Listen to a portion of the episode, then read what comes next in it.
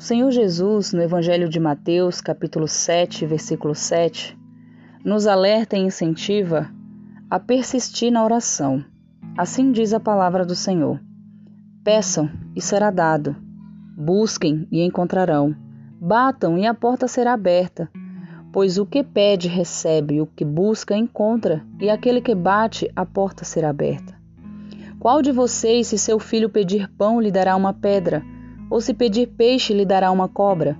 Se vocês, apesar de serem maus, sabem dar boas coisas aos seus filhos, quanto mais o Pai de vocês que está nos céus dará coisas boas aos que lhe pedirem. Assim em tudo façam aos outros o que vocês querem que lhes sejam feito, pois esta é a lei e os profetas.